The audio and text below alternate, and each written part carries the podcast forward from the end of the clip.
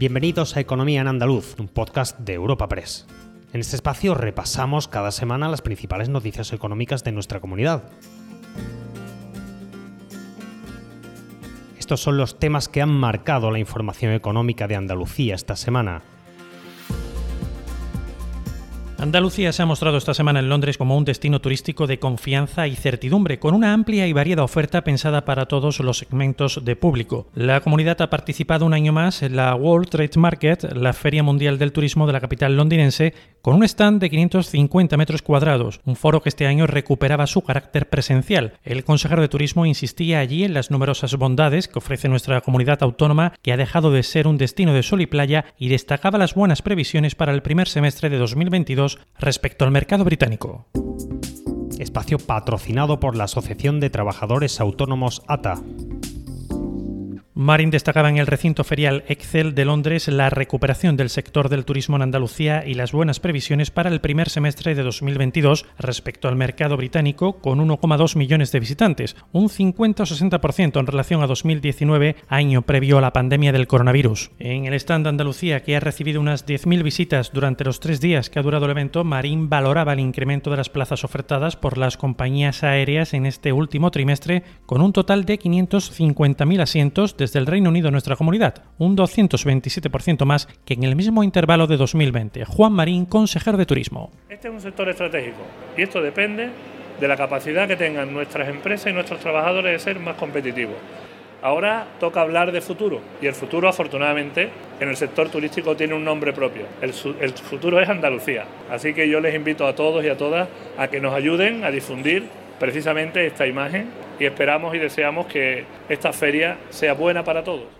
En el marco de esta Feria Mundial del Turismo, el presidente de la Junta, Juanma Moreno, trasladaba esta semana en Londres a una veintena de altos directivos británicos las oportunidades de negocio que ofrece la comunidad autónoma a la hora de invertir en ella, mostrando a Andalucía como una región amable en ese sentido y destacando la menor presión fiscal. Así lo expresaba en el transcurso de una reunión con empresarios celebrada en la City londinense, uno de los distritos financieros más importantes a nivel mundial, en la que estaban también presentes el consejero de la presidencia, Elías Bendodo, y el vicepresidente de la Junta y consejero de Turismo Juan Marín. El presidente andaluz insistía en la idea de que la comunidad es un lugar ideal para invertir porque existen menos trabas burocráticas y se encuentra entre las cuatro regiones de España con menor presión fiscal. Juan Moreno, presidente de la Junta. Venimos aquí a convencer, a ilusionar, a trasladar un mensaje de que Andalucía está de moda, Andalucía está preparada para captar inversión extranjera, preparada también para que vuelvan nuestros amigos británicos, nuestros amigos de todo el mundo, que vuelvan a nuestra tierra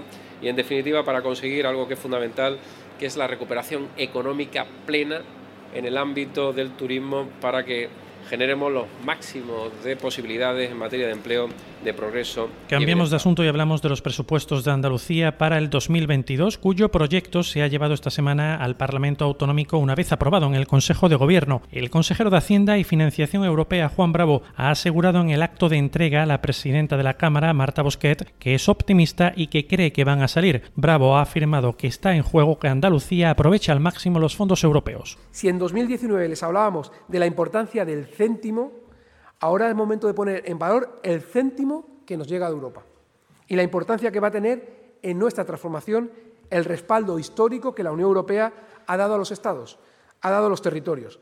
Con el presupuesto del 2022 no está en juego ni más ni menos que Andalucía los pueda o no pueda aprovechar al máximo esos 5.899 millones. Asimismo, el consejero de Transformación Económica, Industria, Conocimiento y Universidades, Rogelio Velasco, ha esgrimido como aval de las previsiones contenidas en el citado proyecto de presupuesto que la Autoridad Independiente de Responsabilidad Fiscal, la IREF, las haya validado por su sensatez y prudencia. La previsión es que 2021 acabe con un 6,5% de tasa de crecimiento y para 2022 sea de un 7%, datos que sitúan ligeramente estas cifras por encima de la economía española Velasco ha hecho referencia a los nubarrones para la economía mundial, si bien Andalucía dice sigue en la senda de la convergencia, mostrando un crecimiento económico superior al del conjunto del país, por lo que para continuar en esa línea ha pedido a todos los grupos parlamentarios que apoyen el presupuesto. Andalucía sigue caminando en la senda de la convergencia, mostrando un crecimiento económico superior tanto al resto de España como a los países europeos. Para continuar con ese crecimiento diferencial superior, insisto, fundamental que los grupos parlamentarios, todos, apoyen este proyecto de presupuesto porque será la mejor contribución que pueden realizar por nuestra tierra. Vacúnate por amor, por tu madre, por tu abuelo, por tu hijo, por tu amiga. Vacúnate contra el COVID por todas las personas a quienes quieres y sigue salvando vidas. Junta de Andalucía.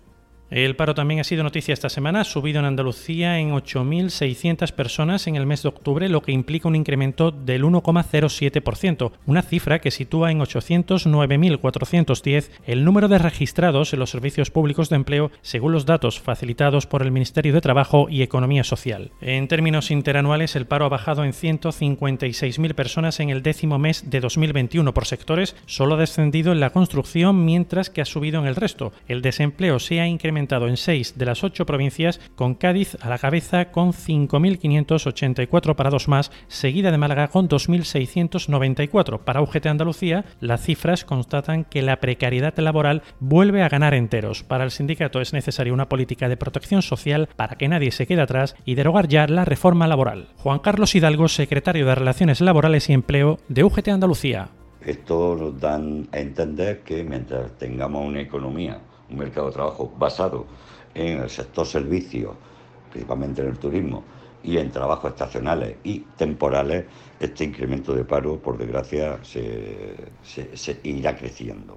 En esa línea se manifiestan en comisiones obreras donde ponen el foco en la necesidad de derogar una reforma laboral que precariza, dicen, el trabajo con cambios de categoría en los centros de trabajo por decisión del empresario, bajadas de salarios o despidos sin indemnizaciones. En cuanto al gobierno andaluz, afean de nuevo que el presidente siga vendiendo, dicen, la política de subvenciones a las empresas cuando no se están solicitando por parte de estas. Sergio Santos, secretario de Empleo y Nuevas Realidades Laborales de Comisiones Obreras en Andalucía el paro sube, la precariedad sube, la temporalidad sube, derivado de la aplicación de esa reforma laboral. Y tenemos que decirle desde Comisión Obrera Andalucía al gobierno andaluz que no es de recibo que el presidente siga planteando la política de subvenciones a las empresas y no se cubran, no se soliciten esas subvenciones, es que no se dan cuenta de que no sirve esa política. Por su parte, la Junta de Andalucía ha calificado de previsible la subida del paro en octubre en un ejercicio económico normal y no condicionado por la pandemia como consecuencia de la estacionalidad de los servicios y la agricultura. El secretario general de Empleo, Formación y Trabajo Autónomo, José Agustín González, ha destacado que Andalucía solo ha bajado ese mes una vez el desempleo en toda la serie histórica. José Agustín González prevé que el año se cierre de forma positiva como consecuencia de la campaña de contratación ligada a la Navidad. Octubre ha registrado una subida del paro previsible. Previsible además en un ejercicio económico normal y no afectado por la pandemia, como el que ya se está consolidando en 2021, lo cual es una buena noticia. En Andalucía siempre se producen subidas del desempleo en estas fechas, muy marcadas por la estacionalidad de los servicios y la agricultura, que en esta ocasión acaparan el 79% de los desempleados de octubre.